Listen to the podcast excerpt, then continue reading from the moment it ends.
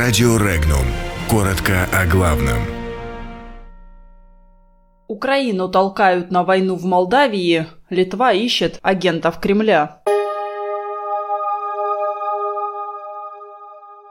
Литовских предпринимателей обвинили в работе на армию России.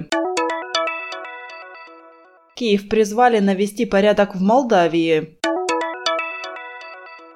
Лукашенко поручил не превращать Минск в систему заборов. Информация о бедняках в России будет поступать автоматически.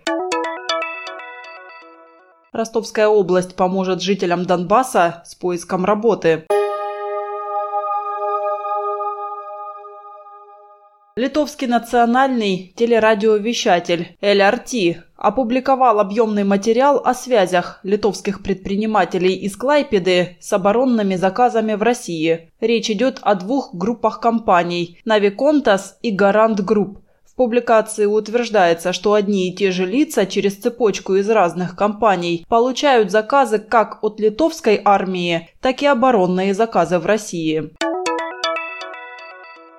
В Киеве обсуждают политический кризис в Молдавии и его возможное влияние на ситуацию на Украине. В частности, журналист и общественный деятель Максим Кухар призывает официальный Киев передислоцировать войска к границе с Молдавией и при необходимости вмешаться в развитие событий. Также представитель Украины предлагает привлечь войска Румынии. В комментарии изданию «Страна» политолог Ирина Верещук заявляет, что после событий в Молдавии и на Украине может повториться такой оригинальный сценарий, когда объединятся пророссийские и прозападные силы.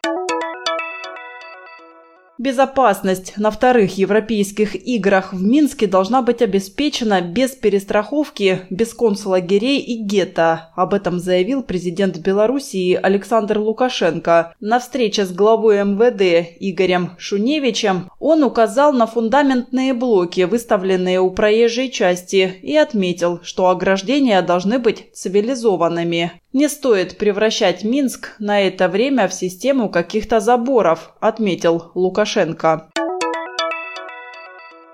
В России выявлять граждан, которые живут за чертой бедности, начнут по новой технологии. Этим планирует заняться Пенсионный фонд России. Автоматическую технологию планируют опробовать в восьми регионах страны. Это Кабардино-Балкария, Татария, Приморский край, Ивановская, Липецкая, Нижегородская, Новгородская и Томская области.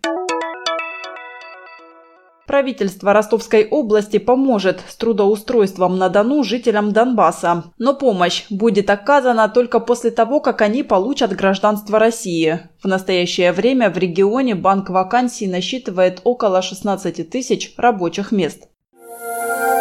Подробности читайте на сайте Regnum.ru.